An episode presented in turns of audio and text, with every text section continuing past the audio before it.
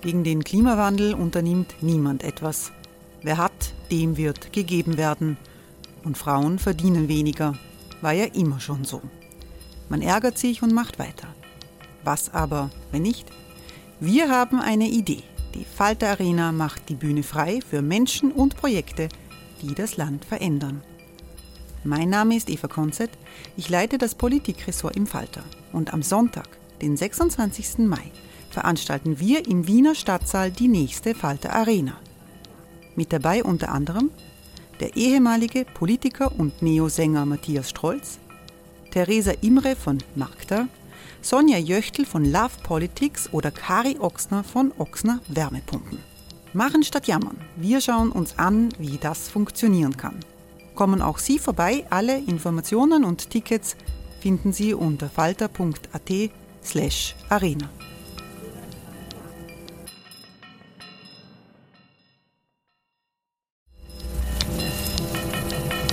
slash arena. Falter-Podcasts werden durch Werbung unterstützt. Das hilft bei der Finanzierung unseres journalistischen Angebots. Hey, I'm Ryan Reynolds. At Mint Mobile, we like to do the opposite of what Big Wireless does. They charge you a lot, we charge you a little. So naturally, when they announced they'd be raising their prices due to inflation, we decided to deflate our prices due to not hating you. That's right. We're cutting the price of Mint Unlimited from $30 a month to just $15 a month. Give it a try at mintmobile.com slash switch. $45 upfront for three months plus taxes and fees. Promo rate for new customers for limited time. Unlimited more than 40 gigabytes per month. Slows. Full terms at mintmobile.com.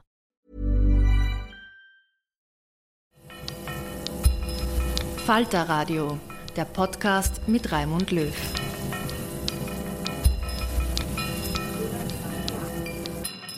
Sehr herzlich willkommen, meine Damen und Herren, im Falter Radio. Die Salzburger Festspiele sind jedes Jahr das sommerliche Hochamt der Hochkultur in unserem Land. Was auch dazu gehört zum Fest der Stars von Oper, Theater und Konzert sind Symposien zu aktuellen Themen und Kontroversen. Das Falterradio überträgt diese Debatten für Sie. Den Anfang macht der Schriftsteller Doron Rabinowitsch mit einer bewegenden Wortmeldung zur Shoah und einer harten Kritik an der Art und Weise, wie die Festspiele den Judenmord der Nazis unter den Titel Sacrificium, also Opfer stellen. Die Musikreihe, um die es geht, steht in der Tradition von Kirchenkonzerten und Opfer wird im doppelten Sinn verwendet. Nicht nur als Gewaltopfer, was in der englischen Sprache Victim wäre, sondern auch im religiösen Sinn als Aufopferung, auf Englisch Sacrifice, wie das Opfer, das laut christlicher Religion Jesus mit seinem Opfertod vollbracht hat. Sacrificium ist der Titel einer Konzertreihe bei den Salzburger Festspielen, die mit einer Symphonie von Dimitri Schostakowitsch eröffnet wurde, die an das Massaker von Babi Yar erinnert, bei dem 1941 Zehntausende sowjetischer Juden ermordet wurden. Für Doron Rabinowitsch ist das eine unzulässige Verbindung, wie Sie gleich hören werden. Im Anschluss spricht die Journalistin Elisabeth Juliane Nöstlinger mit Rabinowitsch über seine Kritik an den Festspielen. Wie ist es ein Opfer zu sein? Das war die Frage, die meine Mutter Shoshana Rabinowitsch und dem Überlebenden Rudi Gelbert gestellt wurde. Sie saßen vor dem Publikum und antworteten. Wie ist es, ein Opfer zu sein? Wie ist es, als Opfer weiterleben zu müssen? Er leide darunter, erklärte Rudi Gelbert es falle ihm schwer, zum Opfer gestempelt worden zu sein. Aber meine Mutter, Shoshana Rabinowitsch, antwortete bloß, nie war ich ein Opfer. Sie unterstrich es mit dem Nachsatz, wir waren keine Opfer. Und mit ihrem Wir meinte sie ihre Mutter, meine Oma Raya, die mich aufzog, und sich selbst. Wir waren keine Opfer. Sie sagte diese Worte im Rahmen der Aufführung des Burgtheaters Die letzten Zeugen, für die ich gemeinsam mit Matthias Hartmann verantwortlich zeichnete. Sie werden wissen, dass Marco Feingold auch einer war, der auf der Bühne saß und ich freue mich, dass Hanna Feingold heute hier ist. Sie sagte, Nie war ich ein Opfer. Sie sagte, ich war eine Kämpferin. Sie sagte, wir kämpften um unser Leben. Sie, die Jüdin, die das Ghetto Wilna und die Lager überlebt hatten, lehnte den Begriff Opfer für sich ab. Sie lebte derweil in jenem Österreich, das jahrzehntelang nichts anderes als das erste Opfer Hitlers gewesen sein wollte. Diese Formel war zunächst nur dafür gedacht, die Unabhängigkeit der Nation nach dem Sieg der Alliierten zu garantieren, doch sie wurde bald zur allgemeinen Ausrede, zur Lebenslüge der Mitläufer und zur Mordslüge der Massenverbrecher, die ihre Untaten verleugneten. Dazu zählten etwa Franz zählte etwa Franz Murer, der Schlechter von Wilner, verantwortlich für die Vernichtung von 70.000 Juden, der 1963 von einem Grazer Gericht freigesprochen wurde. In diesem Österreich lebte Shoshana Rabinowitsch. Zuweilen stoße ich noch auf politische Reden, in denen so getan wird, als wären die Massen im Jahre 1938 mit Gewalt auf den Heldenplatz gekarrt worden, als wären die Begeisterten gegen ihren Willen die Bäume, die Monumente und selbst die weit entfernte Pallas Athene hochgejagt worden, als wären alle genötigt worden, jenem Führer auf dem Balkon zuzujauchzen. Es gab durchaus auch andere die nicht ins Gegröle einstimmten. Und nicht unerwähnt dürfen jene bleiben, die in den Untergrund gingen. Der Propaganda der Nazis setzten sie entgegen, Österreich sei besetzt. Sie kämpften gegen die Barbarei. Wer jedoch heute behauptet, das ganze Land sei ein einziges Widerstandsnest gewesen, der verfälscht Geschichte. Noch 1945 wurde die sogenannte Opferthese missbraucht nach 1945 wurde die sogenannte Opferthese missbraucht, um eine kollektive Unschuldsthese zu entwickeln, um die Täter zu entlasten und um sie als Wähler zu gewinnen. Es ging um die schweigende, um die in jeder Bedeutung des Wortes verschwiegene Mehrheit. Die Ermordeten, die Vertriebenen, die Verfolgten waren endgültig überstimmt. Die Beute wurde eingeheimst. Als der österreichische Bundeskanzler Julius Raab in einer Unterredung über Entschädigungsforderungen dem Präsidenten des World Jewish Congress, Nachum Goldman, erklärte, wir befinden uns in derselben Lage. Beide sind wir Opfer des Narzissmus. Antwortete dieser, richtig, Herr Bundeskanzler, ich bin ja auch eigentlich hergekommen, um Sie zu fragen, wie viel Ihnen das jüdische Volk zahlen soll. Unmittelbar nach dem Sieg der Alliierten erhielten in Österreich ausschließlich Opfer des politischen Widerstandes Unterstützung durch das Opferfürsorgegesetz. Die Opfer der rassistischen Verfolgung, so etwa die Juden, wurden bis 1947 überhaupt nicht berücksichtigt. Roma und Sinti mussten lange darum kämpfen, als Opfer anerkannt zu werden. Opfer der sogenannten Erbgesundheitsgesetze, von Zwangssterilisierung und, wie es hieß, Euthanasie, die als asoziale gebrandmarkten, aber ebenso die ihrer sexuellen Orientierung wegen verfolgten, konnten bis 1995 auf keine Entschädigung hoffen. Was aber, wenn es der Begriff Opfer selbst ist, der offen lässt, wovon die Rede ist? Die deutsche Sprache ist es, die für diese Unklarheiten sorgt. Ist der gefallene NSDAP-Blutordensträger, der bis zum letzten Atemzug Frauen und Kinder hinschlachtete, etwa auch ein Opfer? Und was ist mit jenen, die zuweilen gesagt, wie gesagt wird, der narzisstischen Ideologie zum Opfer fielen? Sollen etwa gar die Hauptverbrecher zu den Opfern des Nationalsozialismus gerechnet werden? Das Wort Opfer verhüllt teils, was den Massenmord kennzeichnet. Es unterscheidet das Verbrechen nicht vom Ritual. Der Ausdruck verführt dazu, die Untat sakral zu beschönigen, als ging es um einen religiösen Kult. Die Ausrichtung der Disputationes und der Salzburger Festspiele in diesem Jahr hellen dieses fatale Vexierbild, das zur Beschönigung und Verklärung von Auschwitz verleiten kann, keineswegs auf, sondern spiegeln die Unschärfe bloß wider. Das Deutsche unterscheidet nicht zwischen Sacrificium und Trauma. Das Englische weiß, Sacrifice von Victim zu trennen. Latein kennt Sacrificium und Victima. Aber diese Zweideutigkeit ist nicht bloß eine linguistische Eigenheit germanischen Ursprungs. In der Sprache klingt nach, was die Religion prägt. Dem Opfer, so besagt der christliche Glaube, erwachse das Heil der Welt. Die Kreuzigung des jüdischen Gottessohnes, heißt es, habe alle, die ihr Vertrauen an ihn knüpfen, von ihren Sünden erlöst. Aber die Schuld dafür wurde zugleich ausgelagert und den Juden angelastet. Sie wurden von der Kanzel herab zu den Mördern des Messias gestempelt, weil sie ihn und seine Wiederauferstehung verwarfen. Zur Osterzeit, zum Jahrestag des Opfers, entlud sich zumeist aller Hass gegen die Juden. Das antisemitische Opferfest heißt Pogrom, erklärt Detlef Clausen in seiner Studie Grenzen der Aufklärung zur gesellschaftlichen Geschichte des modernen Antisemitismus. Ich möchte keineswegs ein pauschales Urteil gegen alle christlichen Gläubigen aussprechen. Selbstverständlich weiß ich von den verschiedenen und auch den neueren Interpretationen der Heilslehre nach dem Zweiten Vatikanischen Konzil. Aber da war von Anfang an ein prinzipielles Problem vorhanden, das ein theologisches ist und zu vermeiden ist es allein nicht durch die Auseinandersetzung damit. Das Christentum bestand darauf, das neue Volk Israel zu sein. Doch es ist nicht ganz so einfach, das Erbe einer anderen Gruppe antreten zu wollen, die noch gar nicht tot ist.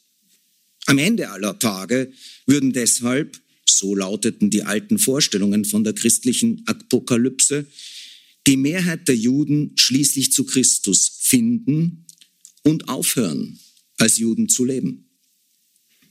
Immer wieder konnten die dunklen Bilder von diesem letzten Kampf zwischen Gut und Böse, kiliastische, christliche oder doch auch antiklerikale Strömungen im Abendland zum Gedanken anregen, den Anbruch des Gottesreiches zu beschleunigen, indem die verbliebenen Juden einfach durch Mord aus der Welt geschaffen werden. Zitat, den Juden schlagen sie ans Kreuz, endlos das Opfer wiederholend, an dessen Kraft sie nicht glauben mögen, schrieben Horkheimer und Adorno. Dieser Satz war auf die völkische Ideologie der Nazis gemünzt. Die meinten, die Ausrottung der Juden sei ein notwendiges Opfer, das für das deutsche Volk erbracht zu werden hatte. Es ging dabei nicht bloß um die Entrechtung der jüdischen Menschen, denn dann hätte sich das Regime damit begnügt, die Emanzipation wieder rückgängig zu machen. Auch war es nicht nur die Entfernung der Juden aus Deutschland, die angestrebt wurde, denn dafür hätte die Vertreibung allein gereicht. Vielmehr war es eine Götterdämmerung. Das Weltenheil durch die globale Vernichtung des Judentums schlechthin, die angestrebt wurde, wenn von der Endlösung die Rede war. Der Nationalsozialismus war eine politische Religion. Adolf Hitler wurde als deutscher Messias angehimmelt, den die Vorsehung auserwählt hatte. Der Massenmord an den Juden war für die Naziführung eine historische Schicksalssendung. Nur so ist zu verstehen, was Heinrich Himmler, Reichsführer SS, am 4. Oktober 1943 bei der SS-Gruppenführertagung in Posen meinte, als er sagte, Zitat, von euch werden die meisten wissen, was es heißt, wenn 100 Leichen beisammen liegen, wenn 500 daliegen oder wenn 1000 daliegen. Dies durchgehalten zu haben und dabei, abgesehen von Ausnahmen menschlicher Schwächen, anständig geblieben zu sein, das hat uns hart gemacht. Dies ist ein niemals geschriebenes und niemals zu schreibendes Ruhmesblatt unserer Geschichte. Zitat Ende. Die Vernichtung war den Tätern eine heilige Pflicht und sie taten dabei, als folgten sie einem sakralen Gelübde. Lässt sich anders erklären, dass im Moment, da die Wehrmacht bereits floh, noch die letzten über 70.000 im Ghetto Lodge verbliebenen Juden ermordet wurden? Selbst als alle Kräfte auf den Krieg hätten konzentriert werden müssen und das Reich verloren zu gehen drohte, obsiegte das Primat der Vernichtung über jede Vernunft, weil in der Ideologie des Nationalsozialismus an der Ermordung der Juden festgehalten werden musste, wie an einem göttlichen Kult. Aber selbst im Nachhinein wird das, was den Opfern angetan wurde, verklärt und zu ungeheuerlich scheint das, was an ihnen, dem Dreck, in ihren eigenen Ausscheidungen, voller Läuse und inmitten Ratten, voller Hungerödöme und Wunden wie Vieh zu verenden hatten, verübt wurde, zu benennen. Vom Holocaust ist euphemistisch die Rede, was wiederum an ein religiöses Bild anknüpft, da das Wort bekanntlich Ganzbrandopfer bedeutet, als wäre Auschwitz ein neues Golgatha gewesen. Das Verbrechen wird so zur Passionsgeschichte umgeschrieben und wiederum in eine erbauliche Heilsgeschichte eingefügt. Die Inszenierung der Mörder erfährt damit einen späten, doch umso zynischeren, zynischeren Triumph. Dem Massenmord jedoch einen höheren Sinn zu verleihen, heißt ihn beschönigen. Der Historiker Saul Friedländer zeigte in seinem Werk Kitsch und Tod, der Widerschein des Narzissmus, die Gefahr auf, in der Auseinandersetzung mit narzisstischen Verbrechen der Faszination des Monströsen zu erliegen. Vielleicht liegt auch darin ein Grund, warum meine Mutter, die übrigens so gerne gemeinsam mit meinem Vater die Veranstaltungen der Salzburger Festspiele besuchte, kein Opfer gewesen sein mochte. Und ich glaube, es wäre nicht in ihrem Sinn gewesen, für ein Symposium halten zu müssen, in dem das, was sie und meine Großmutter durchgemacht hatten oder gar das, was ihre Nächsten erlitten hatten, mit dem Griff Sacrificium bedacht worden wäre. Heute Abend werde ich der Aufführung von Babi Yar, dem Musikstück des Komponisten Dimitri Shostakovich und die Komposition Diario del Dolore von Luigi Nono beiwohnen, beiwohnen dürfen.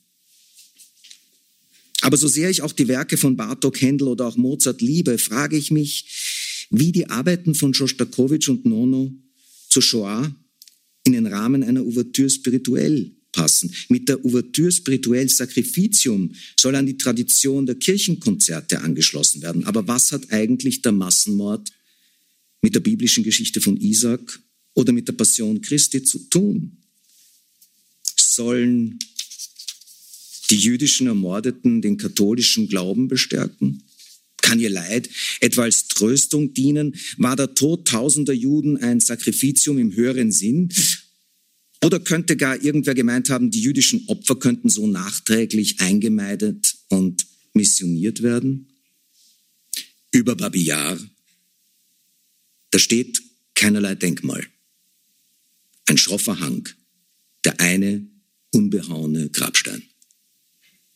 So beginnt das Gedicht von Jewtuschenko in der Übersetzung von Paul Celan, das den Klängen von Schostakowitsch zugrunde liegt.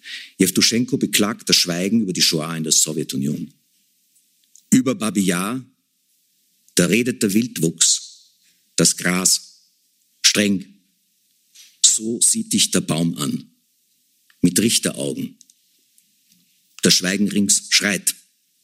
Ich nehme die Mütze vom Kopf ich fühle, ich werde grau und bin, bin selbst ein einziger Schrei ohne Stimme über tausend und aber, tausend Begrabene hin. Angesichts der Massenverbrechen von Sakrifitium zu reden, heißt nicht auszusprechen, was wirklich geschah. Die Vernichtung war doch gerade auch deshalb so schrecklich, weil sie nicht nur sinnlos, sondern gänzlich widersinnig mit einem Wort antirational war. Jene, die ermordet wurden, weil die Täter jüdische Menschen hassten, waren keine Märtyrer. Sie taugen nicht für eine posthume Sühneleistung.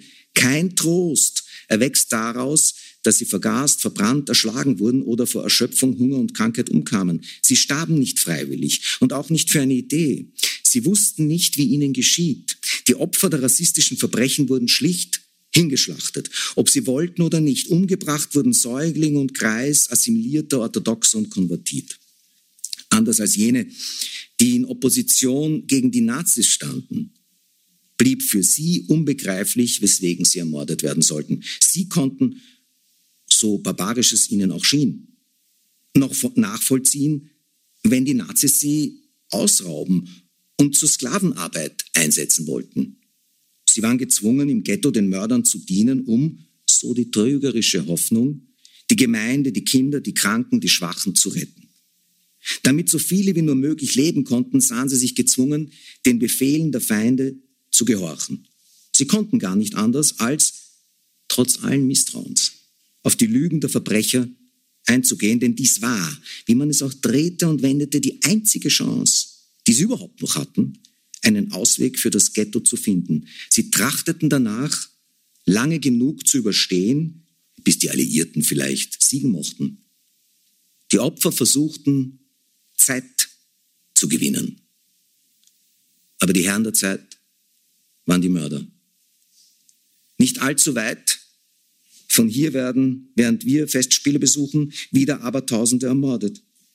Wir mögen weit vom Schuss sein, aber auch wir sind Ziel des Angriffs auf die ukrainische Nation, weil es für einen Tyrannen kein vereintes Europa jenseits seiner Willkür geben darf. Es ist kein Zufall, wenn der Tyrann nichts hören will vom Krieg, den er entfesselte. Wer in Russland das Wort in den Mund nimmt, wird verhaftet. Jene Frauen auf dem Roten Platz die Tafeln hochhalten, auf denen kein Krieg zu lesen ist, werden sogleich von Uniformierten fortgeschafft. Auf dem Schild einer jungen Moskowiterin stand bloß zwei Worte. Nicht mehr, nur zwei Worte. Und das allein genügte, um sie verschwinden zu lassen. Die Wahl der Worte ist Teil des Kampfes. Von den Opfern zu reden, bleibt unerlässlich. Sie auszublenden, hieße sie ein zweites Mal auszulöschen. Sie Verfolgte zu nennen, würde nicht genügen, denn das Wort Opfer verweist in diesem Zusammenhang auf das Blutverbrechen. Sie sind Mordopfer, kein Sacrificium, sondern Victima Homizidium. Wer von ihnen als Mordopfer nicht sprechen will, kann auch von den Tätern nicht sagen. Die Opfer der Massenverbrechen sind nicht bloß die Ermordeten, sondern ebenso jene, die der Vernichtung eben noch entrinnen konnten. Vor dem physischen kamen der psychische und der soziale Mord. Mit Theodor Adorno lässt sich sagen, seit Auschwitz heißt den Tod fürchten, Schlimmeres fürchten als den Tod. Ryan Reynolds here from Mint Mobile. With the price of just about everything going up during inflation, we thought we'd bring our prices down. So to help us, we brought in a reverse auctioneer, which is apparently a thing. Mint Mobile unlimited premium wireless. Ready to get 30, 30, bit to get 30, bit to get 20, 20, 20, bit to get 20, 20, bit to get 15, 15, 15, 15 just 15 bucks a month. So, Give it a try at mintmobile.com/switch. slash $45 up front for three months plus taxes and fees. Promo rate for new customers for limited time. Unlimited more than 40 gigabytes per month. Slows. Full terms at mintmobile.com. Es sind unterschiedliche Gruppen, deren Ausmerzung angestrebt wurde. Während alle Juden ausgetilgt hätten werden sollen, wurden etwa nicht alle Parteigänger deportiert, deren Homosexualität der Gestapo bekannt war. Ganz anders wiederum das Leid politischer Gegner, Widerstandskämpfer, ob Kommunisten, Sozialisten, Monarchisten oder Christlich-Soziale, wussten, welche Gefahr sie auf sich nahmen. Zu selten wird ihre gedacht. Und wer redet vom, wie Marie-Therese Kerschbaumer schrieb, weiblichen Namen des Widerstands, von den Frauen im Netzwerk. Aber das sind auch jene, die keine dogmatischen Widersacher des Regimes waren. Verschwiegen werden allzu oft jene, die verfolgten Schutz boten oder die den Kriegsdienst verweigerten. Wie viel Mut kostete es, wenn ein Bäcker bereit war, mitten im Krieg und in Zeiten der Rationierung Brot zu backen für sogenannte U-Boote, für jene, die untergetaucht waren, um nicht deportiert zu werden. Wie kühn war es, wenn ein Priester Taufscheine fälschte. Diese Menschen waren bereit, ihr Leben zu riskieren, um ein anderes zu schützen. Die Erinnerung an diese Helden ist wichtig in einer Zeit, da jene als Schlepper diffamiert werden, die andere nicht auf hoher See ertrinken lassen, sondern Männer, Frauen, Kinder und Kreise retten, selbst dann, wenn es dem Gesetz widerspricht, ja, obgleich sie dabei nicht selten ihr eigenes Leben gefährden. Jede Opfergruppe verdient eine eigene Abhandlung, ob sie nun als Juden, als Roma, als Sinti, als Zeugen Jehovas, als Kärntner Slowenen und Sloweninnen, als Opposition oder wegen ihrer Kunst verfolgt wurden. Ob sie aufgrund ihrer sexuellen Orientierung ermordet werden sollten oder Opfer der Zwangssterilisation oder der Vernichtung wurden, weil sie als geistig, als körperlich behindert oder auch einfach als, wie es damals hieß, asozial eingestuft worden waren. Nicht unerwähnt sollten zudem jene bleiben, die als Deserteure hingerichtet wurden. Sie wurden vertrieben, ausgegrenzt, ausgeraubt, zwangsverschleppt oder ermordet. Manche überlebten. Nur wenige von ihnen sind noch unter uns. Der Mord an Millionen lag ihrem Leben zugrunde. Wovon sie uns berichten, bleibt eine offene Wunde. Einige weigerten sich bis zum Schluss, ein Opfer zu sein. Ich bin kein Opfer, sagte Shoshana Rabinowitsch, meine Mutter. Ich war eine Kämpferin, sagte sie. Wir kämpften um unser Überleben. Sie, die durchaus traumatisiert war, wollte kein Opfer gewesen sein, und zwar eben deswegen, weil es den Mördern darum gegangen war, sie zu einem zu machen. Sie war noch ein halbes Kind, da wurde sie ins Ghetto Wilna gepfercht. Da hatten die Mörder ihren Vater, meinen Großvater Isaac Wechsler, bereits umgebracht. Dadurch stand sie mit Hilfe ihrer Mutter die Mordaktionen und die Selektion. Da wurden sie beide in Konzentrationslager verschleppt. Sie war noch ein Mädchen, zu klein, um am Leben gelassen zu werden. Mit höheren Schuhen und mit einem Kopftuch machte meine Großmutter sie älter und sagte ihr, halt dich gerade, Kopf hoch, du musst groß aussehen. Schon vor dem Vernichtungslager Stutthof hatte meine Großmutter ihrer zwölfjährigen Tochter befohlen, sie von nun an Raya zu nennen, nicht mehr Mama. Zu gefährlich war es für beide. Meine Großmutter Raya Wechsler gab bei der Registrierung im Lager meine Mutter mit falschem Namen und falschem Alter an, um zu verschleiern, wie jung sie noch war und dass sie zusammengehörten. Selbst als meine Mutter von einem Blitzmädel bewusstlos geknüppelt worden war und danach auf einem Schemel stundenlang aufrecht ausharren musste, schaute Raya sie nur stumm aus einiger Entfernung an. Wäre sie ihr zu Hilfe gekommen, hätte es ihrer beider Tod bedeutet. Von allen Verwandten aus Wilna, von einer großen Familie, von 30 Menschen, war nach der Befreiung nur drei übrig geblieben. Meine Oma Raya, ihr Bruder Volodja und ihre Tochter, meine Mutter. Sie sagte, ich war nie ein Opfer. Was für eine stolze, starke und hellwache Frau sie war. Voller Ironie und Lebenslust. Sie liebte Musik, Literatur, Reisen. Aber in den Nächten kam die Erinnerung über sie. Im Dunkel ihr Schrei. Auf der Bühne, ehe sie abging, sagte sie, immer wieder werde ich gefragt, ob diese Aufführung mir nicht zu schwer ist. Ja, es ist schwer für mich. Nach einer Aufführung kann ich nicht schlafen. Die Erinnerungen kommen nachts. Ich habe Albträume. Ich leide unter Depressionen. Ehe sie ermordet wurden, forderten unsere Mithäftlinge, erzählt, was uns angetan wurde. Vor 70 Jahren war ich ein gerettetes Kind. Später wurde ich eine Überlebende genannt. Jetzt gehöre ich zu den letzten Zeugen. Wir sind alt geworden.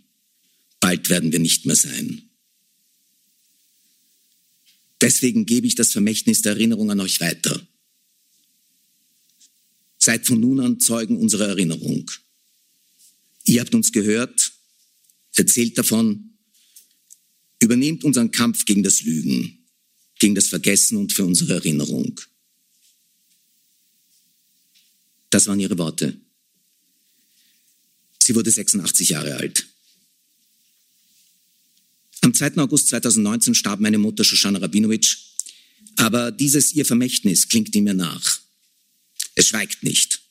Und heute Abend werde ich das Werk von Schostakowitz und jenes von Luigi Nono hören und wissen, dass beide Frauen kein Opfer gewesen sein wollten, aber schon gar nicht wären sie bereit gewesen, für irgendwen als Sakrificium zu dienen.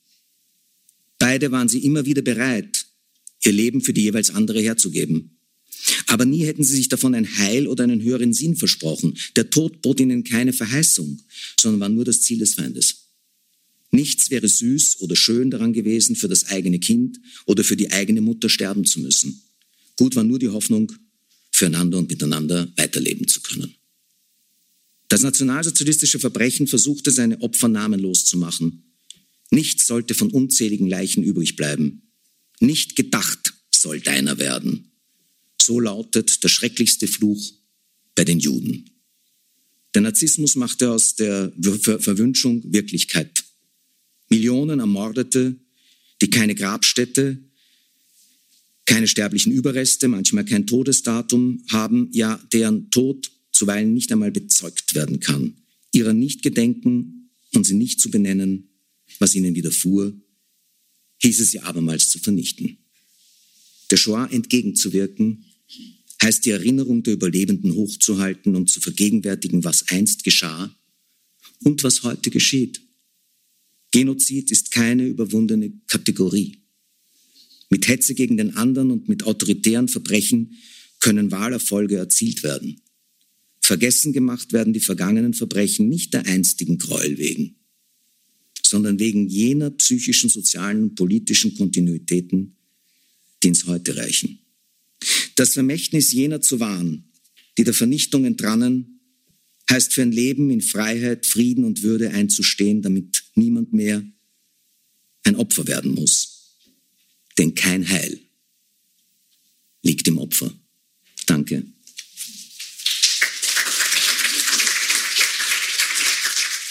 Vielen Dank, Doron Rabinovic, für den doch sehr eindrucksvollen Text, der sehr nachdenklich macht, der viele Fragen aufwirft, der vorneweg natürlich auch den Opferbegriff neu denken lässt, schärfen lässt, überdenken lässt. Und ich glaube, es bedarf hier einer Erklärung. Wir kennen einander von einigen Gesprächen, Interviews und wir sind an sich per Du. Deine Mutter hat dir gesagt, seid von nun an Zeugen unserer Erinnerung. Ihr habt uns gehört, erzählt davon. Ist nicht auch, ja, eine Erzählung, eine Erinnerung dessen? Und wo sonst könnte man dieses Stück aufführen? Ich bin absolut dankbar dafür, dass das Stück aufgeführt wird oder das Musikstück aufgeführt wird. Äh, das ist nicht der Inhalt meines Vortrags gewesen, sondern es geht mir um die fehlende Unterscheidung dessen, was Opfer alles bedeutet. Und es geht darum, dass wir auch darüber reden müssen, woher diese fehlende Unterscheidung kommt. Diese fehlende Unterscheidung ist ein roter Faden abendländischer Geschichte und äh, dem sich zu stellen, fordert uns Schostakowitz in Wirklichkeit auf. Er meint ja nicht das Sakrificium, er meint ja, wenn er Opfer schreibt, was anderes. Er meint die Viktima. Und das sollte man im Auge behalten. Warum? Weil es diese Opfer, die Ermordeten, nicht verdient haben, neue Heilige zu sein. Ich gebe Ihnen ein Beispiel. Es gab große Diskussionen im Jahr 2015, wie wir uns während der Flüchtlings, man sagt immer Welle, nicht? Das ist eine, während Menschen fliehen mussten, sprechen wir es anders aus, weil sie im Krieg alles verloren hatten, teilweise Gefolterte, die nirgends mehr ein Haus finden werden, wo sie sich heimisch fühlen, wie Jean-Marie sagte. Und da kamen auch sehr oft die Äußerungen, naja, wir wissen ja nicht, was die gemacht haben.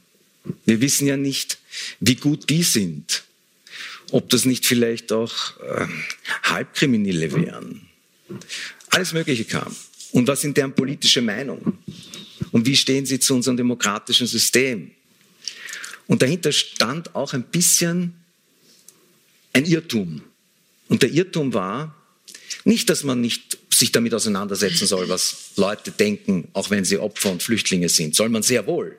Und man soll durchaus auch politische Forderungen stellen, nämlich dass man sich demokratisch verhält und dass man nicht gewalttätig ist und all das. Das Gesetz muss eingehalten, ist gar keine Frage. Aber eins muss man verstehen. Opfer sein heißt nicht besser sein. Opfer sein heißt nicht, der ist ein Opfer, weil er so gut war, sondern weil er einfach nolens wohlens Opfer wurde. Das ist kein Sakrificium, das ist keine Aufopferung. Das ist, ich renne um mein Leben. Und das ist deswegen wichtig, weil auch der Mensch, der nicht ein Heiliger ist, oder gerade der hat einen Anspruch aufs Menschenrecht. das ist nicht eine Frage des Privilegs. Das Menschenrecht ist kein Privileg, sondern wir haben es verkündet für alle. Das ist das, was zählt. Und insofern, um zurückzukommen, bin ich sehr froh, dass das aufgeführt wird. Und auch Luigi Nono. Ich muss dazu sagen, dass. Wir nehmen der Kaddisch vorweg. Ja. Das jüdische Todes. Ja, natürlich. Das im Grunde übrigens zwar in dem Moment gebetet wird, aber nicht einmal ein richtiges Todesgebet ist. Ja, es ist eigentlich ein, ein Lobpreisung Gottes, könnte man das so sagen, nicht? Also das Kaddisch. Aber es wird zu dem Zeitpunkt eben, es gibt auch andere Totengebete, aber es ist so. Ich bin ein, um mich gleich hier zu erklären, ich bin ein Jude, der zugleich Atheist ist. Also der Gott, an den ich nicht glaube, ist ein jüdischer. Ich begehe die Feste. Ich weiß, dass ich von den Schriften beeinflusst bin. Sie interessieren mich durchaus. Aber ich unterwerfe mich ihnen nicht, sondern ich halte, was ich halte und was, den Res was der Respekt auch gebietet, wenn ich mit anderen zusammen bin, die daran sich gebunden fühlen. Dankenswerterweise durfte ich ja den Vortrag vorher lesen, die Unterscheidung Opfer und Aufopferung. Ich habe mich gefragt, wie ich den Text gelesen habe, ob es nicht auch ein linguistisches Problem ist. Nein, es ist nicht nur ein linguistisches Problem. Es ist ein tiefgehenderes. Ich habe das theologische Problem angesprochen. Mhm. Ich möchte das jetzt nicht falsch verstanden wissen, so als die Kritik des Juden an der christlichen Religion, als gäbe es nicht in jeder Religion theologische Fragestellungen, die man sich stellen kann. Tatsache ist, dass Opfer zu sein und ein Opfer zu fordern und dabei an die Juden zu denken, eine Traditionslinie hat. Tatsache ist, dass teils christlich antiklerikale Bewegungen das exzessiv ausgelebt haben. Mit dem Anbruch der Neuzeit wissen wir von der Geißlerbewegung, während der Pestzeit. Also ich glaube, dass das nachwirkt in unserer Gesellschaft. Wir haben ja gesehen, was für Demonstrationen durch die Straßen gegangen sind in den letzten Jahren und mit welchen Assoziationen wir sofort konfrontiert waren. Da waren ja auch plötzlich jüdische Fragen Themen. Das ist ein Teil unseres Erbes, unseres sage ich, denn auch der Jude, der in einem christlichen Land lebt, ist von diesem Erbe nicht unbeeinflusst. Und das Komische ist, dass ja diese Bilder längst über Europa aus, hinausgewachsen sind. Wir finden apokalyptische Gedanken mit der Vorstellung, wenn die Juden ausgemordet sind, wird alles besser auf der Welt auch in politischen Bewegungen außerhalb des Abendlandes jetzt, falls das Wort Abendland überhaupt noch stimmt. Wir finden es auch in äh, den radikalen, militanten islamistischen Bewegungen und sogar in Japan gibt es Gruppierungen, die das so sehen. Also das ist diffundiert, weil wir leben in einer Globalisierung und das geht hin und her. Deswegen müssen wir uns damit auseinandersetzen. Nein, es ist nicht nur ein linguistisches Problem. Es ist ein Problem, dem ich immer wieder begegne. Es ist übrigens eine Sache doch sehr interessant und das möchte ich doch kurz einmal ansprechen. Wir reden die ganze Zeit über Opfer. Die Jungen in unserer Gesellschaft sprechen ganz anders über Opfer. Das ist ein Schimpfwort. Genau, sie sagen, sei kein Opfer. Oder sie sagen, du Opfer.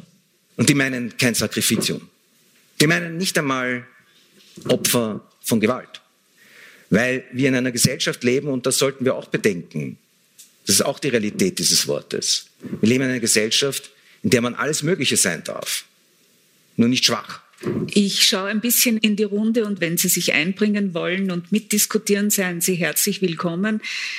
Ich möchte noch einmal zur Aufopferung und zu letztgesagtem zurückkommen. Aufopferung muss ja nicht unbedingt ein Opfer sein. Wir werden das vielleicht am Donnerstag hören, dass eine Aufopferung für Gott durchaus auch eine Befreiung ist. Eine Befreiung nur für den Glauben oder für Gott zu leben. Ich möchte die Frage beantworten, indem ich nochmal auf die Frage zurückkomme, die du gestellt hast, nämlich was ich dazu sage, dass Babillard aufgeführt ja. wird. Weil das, glaube ich, kommt da dahin. Es gibt ja ein Wort von, von Adorno und das passt, glaube ich. Adorno sagt, nach Auschwitz ein Gedicht zu schreiben, ist barbarisch. Der Satz geht übrigens weiter und ist verkürzt in dieser Form, weil er sagt, und das frisst nicht an, ich kann es jetzt nicht auswendig, aber der Satz sagt, das frisst nicht an auch die Erkenntnis ja, dieses Satzes. Also er sieht, dass dieser Satz ja selbst eine künstlerische Äußerung ist. Und nach einer gewissen Zeit hat Adorno das auch wieder revidiert.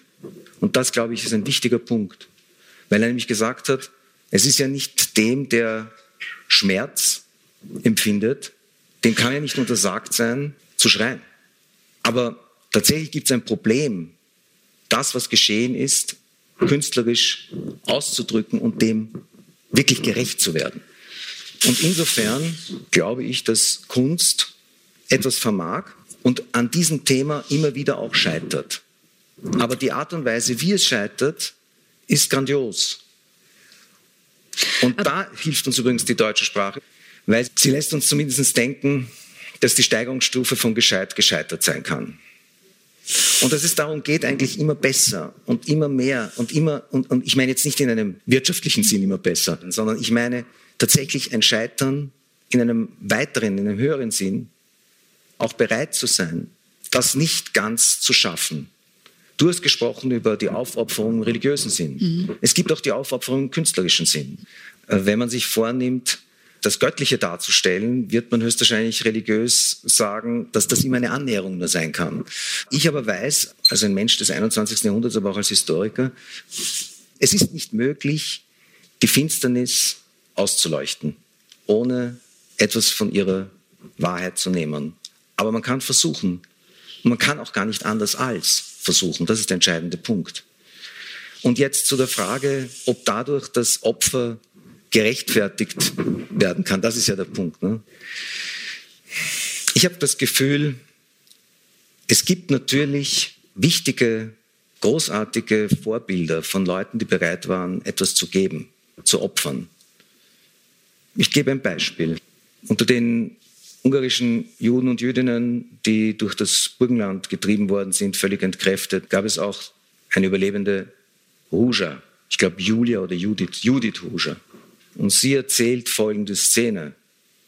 Die Juden wurden weitergetrieben und da war auch ein Arzt, der das Bein eines Verwundeten versorgte. Und der SS-Mann sagte, raus zum Appell. Und der Arzt sagte sofort, ich muss das Bein verbinden. Und er sagt, du kannst es dir aussuchen. Entweder du kommst jetzt raus oder du verbindest das Bein, danach erschieße ich dich. Und dieser Mann hat das Bein verbunden und dann wurde er erschossen. Und daraufhin beschloss, so erzählt Judith Ruscher, das war der Moment, wo sie beschloss, wenn sie überlebt, wird sie Ärztin.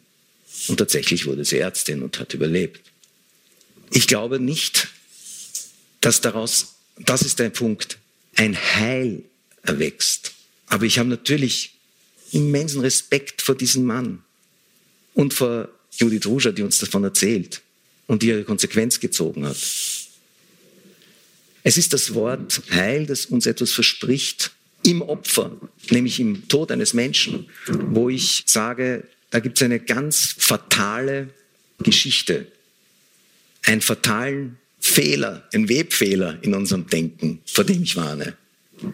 Und ich warne davor, weil ich verweisen kann auf millionenfachen Mord.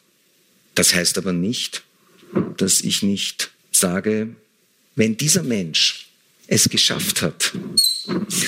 Wenn dieser Mensch es geschafft hat, für den anderen einzustehen, wie leicht müsste es uns fallen? Das ist die Frage, die ich mir stelle. Da steht keiner, der mich bedroht. Wieso weigern wir uns da so oft? Das ist die Frage, die man sich stellen kann. Die ist relevant. Aber das ist nicht das, worüber ich da gesprochen habe, nämlich den Unterschied zwischen Sacrificium und Victima. Ich habe noch eine Frage zu dem Beispiel des Arztes. Hat er sich aufgeopfert für die Frau? Ja, das hat er schon gemacht, aber das ist kein Heil. Er hat sozusagen das getan, was er als Arzt verpflichtet sah zu tun. Ich kann leider viele Geschichten dieser Art erzählen. Ich finde, wie gesagt, es bewundernswert. Meine Mutter hat ja überlebt, weil meine Großmutter bereit war, sich aufzuopfern oder zu opfern. Sie hat ihr Leben riskiert. Sie ist mit ihr, wer das Buch meiner Mutter kennt, das ich sehr empfehle, dank meiner Mutter heißt es, im Fischer Verlag.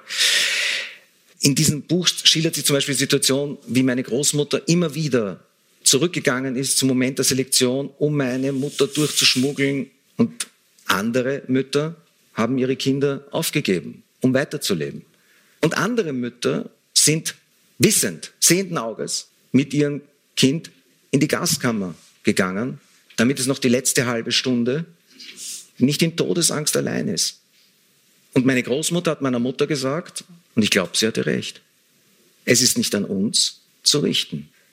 Denn diese junge Frau wird vielleicht überleben und sie wird vielleicht ein, zwei, drei weitere Kinder haben. Wir können erzählen, was war, aber ich würde nicht sagen, wenn er das Bein nicht verbunden hätte, sondern rausgegangen wäre, dass das ein schlechter Mensch war. Und ich glaube nicht, ich wiederhole es, dass im Opfer das Heil liegt. Ich glaube das nicht. Herr Erzbischof Dr. Lackner. Ja, danke, danke für den Vortrag. Obwohl in mir immer, ich konnte Sie schon einmal hören, etwas auslöst, was ohnehin da ist als, als gläubiger Christ und, und Bischof erst recht, dass man mit einem ständigen schlechten Gewissen lebt. Ich sage das oft, ernte da oft wenig Verständnis, wenn ich sage, ich habe ein, Entschuldigung, wenn ich jetzt ein bisschen herumspringe, aber es hat mich auch sehr erregt. Ich habe im Ausland auch gelebt und habe das oft gehört, dass in unserem Land, ich komme halt aus Österreich, auch dieses Projekt gelaufen ist, ein Volk auszurotten, ja. Von der Wurzel her auszurotten. Das steht einzigartig, einzigartig in der Weltgeschichte, glaube ich, da. Und ich sage dann, ich fühle mich schuldig, ich bin 56 geboren, ich fühle mich schuldig, dass ich aus diesem Land komme. Sagen Sie, du bist, kannst du nicht schuldig sein. Ich fühle mich trotzdem schuldig, wenn ich sie höre. Und auch ich habe mal in Israel einen Diplomaten getroffen, der Ähnliches gesagt hat, was mich sehr bewegt. Und ich bin Jude, sagte er, aber Atheist, ja. Und ich glaube schon, dass für uns Christen das erstens nicht egal sein kann, ja. Also ich glaube, dass das auch in gewisser Weise ein bisschen überspringt auf uns sage ich in meiner Sprache, dort, wo Gott, so, so glauben wir, am tiefsten gesprochen hat, ja, zum jüdischen Volk. Von Anfang an. Und Jesus ist ohne dieses Judentum, seien Sie den Ausdruck nicht zu haben oder zu verstehen oder an ihn zu glauben. Das erschüttert mich. Obwohl ich das auch fühle, ein wenig, muss ich sagen. Wir haben eine unendliche, ja, ich möchte fast sagen, unsägliche Diskussion über Kirchendiskussion, ja. Aber diese Wurzel wird nicht gespürt. Ich nenne es ein bisschen mystisch, dass sich so eine Gottesfinsternis ausbreitet über uns. Sie haben gesagt, Kunst, äh, dass das irgendwie tröstet oder meine Mutter, wir haben in unserer Familie viele Gedichte aufgesagt, gelernt, aber nicht gesungen. Meine Mutter, ich komme aus Oststeiermark, da war Frontgebiet. Ihre Mutter hat sie, das war 31, in die Kirche geschickt zur Auferstehungsfeier, ja.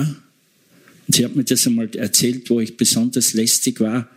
Und hat sie geschickt, sie geht in die Kirche, passt auf, sie waren weiß gekleidet damals, dass das Gewand nicht äh, schmutzig wird und betet für mich. Und als sie heimgekommen ist, war die Mutter tot, ja bei der Geburt des vierten Kindes, von der Auferstehung des Gottesdienst nach Hause kommen, das Kind ist tot, ja, ah, die Mutter ist tot, das Kind hat überlebt, ja.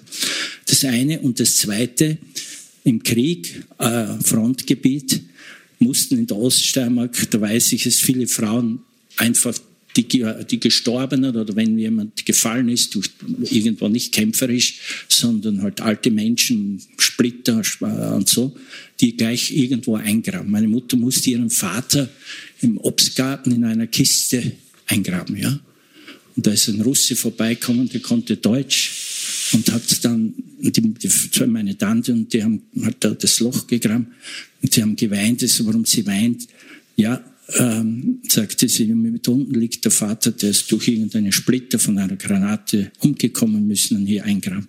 Nach dem Krieg wurden die ausgegraben. Das das haben sie getan. Der hat dann mit der Mundharmonika gespielt ein wenig, ja, dieser äh, russische Soldat. Aber das war der Grund, sie hat mir das nie erzählt, das habe ich hinterher erfahren, dass sie nicht mehr gesungen hat. Sie hat ihr Leben lang nicht gesungen. Aber beim Sterben hat sie gesungen. Das war für mich irgendwie, es hat, ich würde nicht von Opfer oder so reden, aber es hat was Lösendes. Und als, als noch Gläubiger, der ich wirklich bleiben möchte, aber so ausgemacht ist das nicht, wie ich schon vorher sagte, kann man auch sagen, erlösend, ja. Vielen Dank. Ja. Danke vielmals, Herr Erzbischof, für diese Worte. Danke. Herr Kollege Bruckmoser. Ja, äh, ich möchte kurz eingehen auf den tiefen Zusammenhang, den Sie zwischen Opfer und Religion im weitesten Sinne hergestellt haben. Ich zitiere nur, die Vernichtung der Juden war eine heilige Pflicht, ein göttlicher Kult. Jetzt würde ich Sie interpretieren und Sie widersprechen mir, wenn es falsch ist. Ich würde jetzt Ihren Satz, der Gott, an den ich nicht glaube, ist ein jüdischer, den würde ich jetzt gern abwandeln und sagen, der Gott, dem ich keine Opfer darbringe, ist ein jüdischer. Wie stark ist dieser Zusammenhang zwischen der Idee, dass es einen Gott gibt, dem man Opfer darbringen muss, sei es indem ich mich selbst opfere, sei es, wie Sie es dargestellt haben, sozusagen die Vernichtung der Juden war eine heilige Pflicht. Welcher Zusammenhang besteht da und löst sich der erst auf, wenn die Menschen so weit sind, dass sie wissen, sie müssen, dürfen ihrem Gott gar keine Opfer darbringen? Das wäre der eine Gedanke. Und der, der zweite, der mich auch sehr bewegt hat, wenn Ihre Mutter sagt, nie war ich ein Opfer. Nun ist es ja so, dass diese Generation, die in dieser Opfersituation drinnen war, beim Aussterben ist. Was verändert sich dadurch? Was verändert sich dadurch im Bewusstsein jüdischer Menschen oder im Selbstbewusstsein jüdischer Menschen? Erkläre ich mich jetzt noch aus diesem Opfermythos heraus oder kann ich mich in irgendeiner Weise, so wie es Ihre Mutter offenbar gekonnt hat, davon lösen? Darum bitte. Das Zweite ist eine Frage für eine Vorlesungsreihe weil es ja davon abhängt, über wen und welche Opfergruppen innerhalb der Juden, Jüdinnen wir sprechen. Nach 45 gab es, glaube ich, ein großes Bedürfnis, weiterzuleben und nicht als Opfer sich zu sehen, sondern nie wieder Opfer sein zu wollen. Nach 45 gab es ein großes Bedürfnis, darüber auch gar nicht zu reden. Wie soll man denn am Tisch, am Frühstückstisch mit seinen Kindern darüber reden, dass man, ja, Canetti sagt eben, Abfall und Gestank war.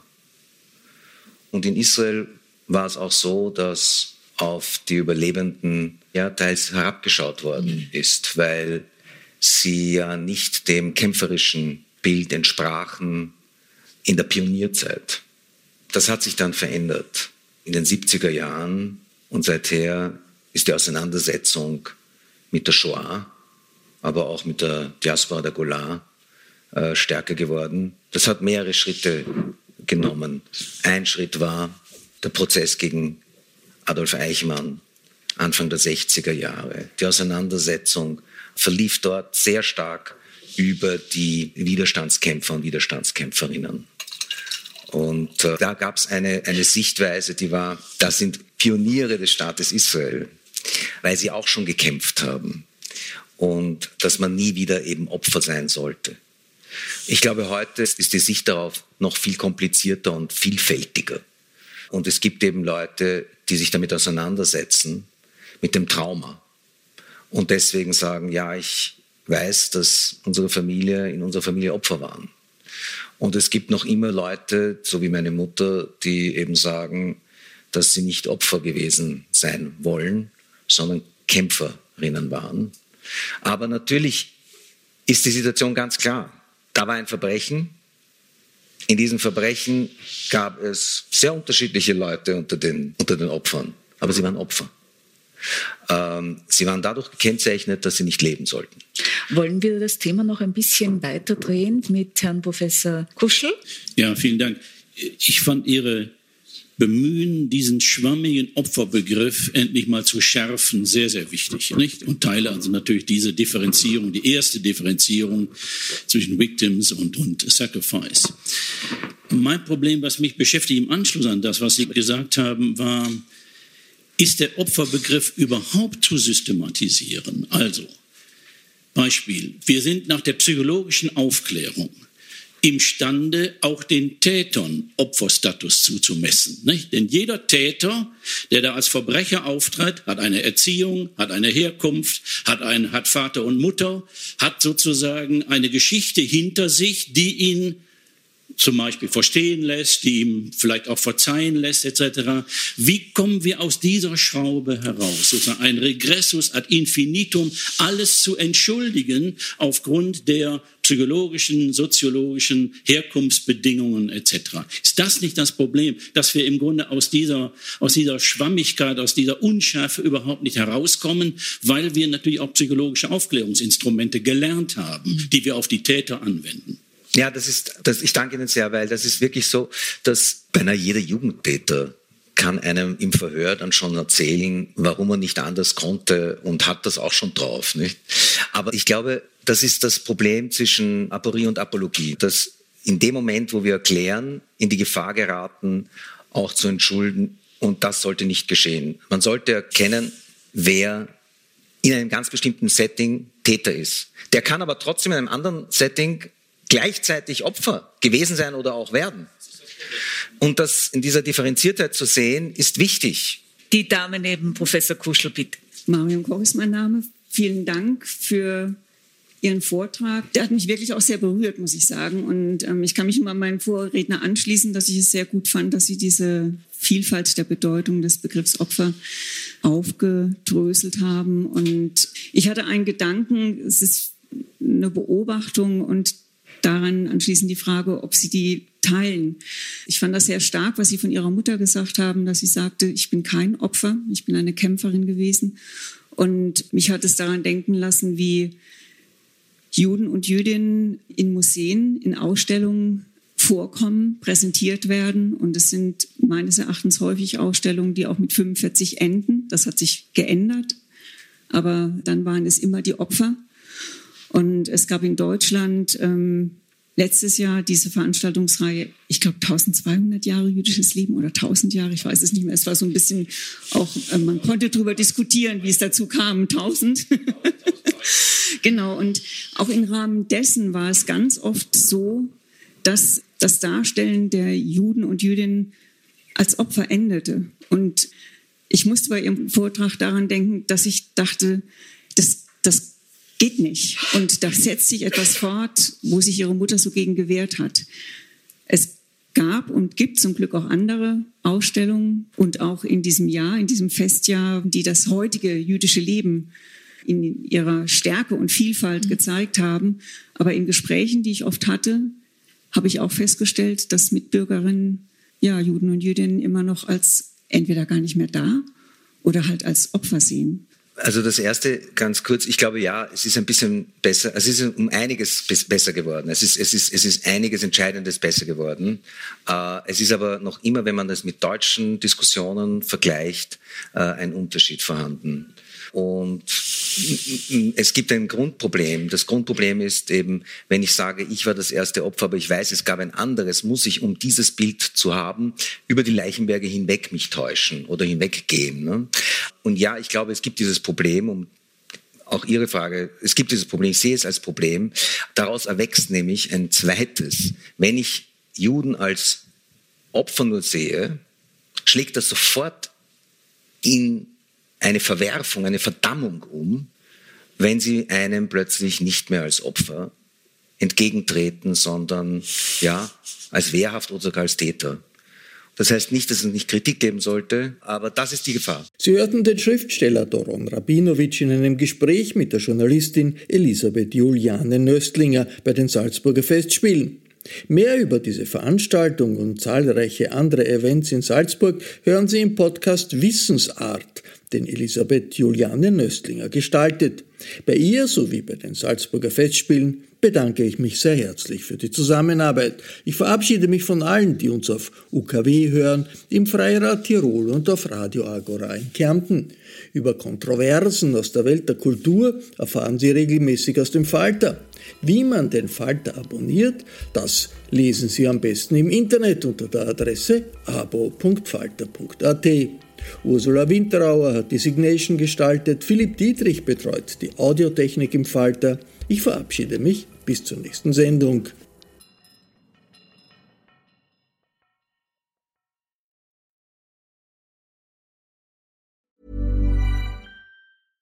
This message comes from BOF sponsor eBay.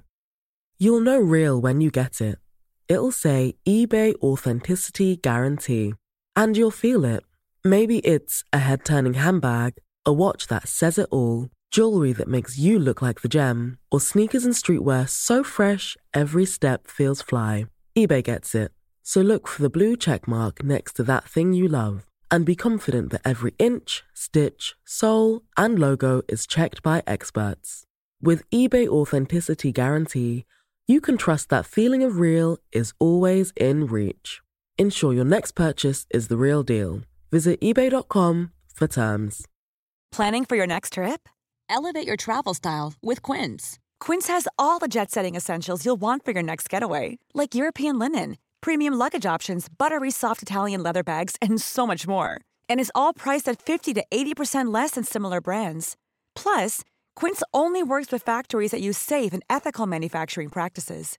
Pack your bags with high-quality essentials you'll be wearing for vacations to come with Quince. Go to quince.com/pack for free shipping and 365-day returns.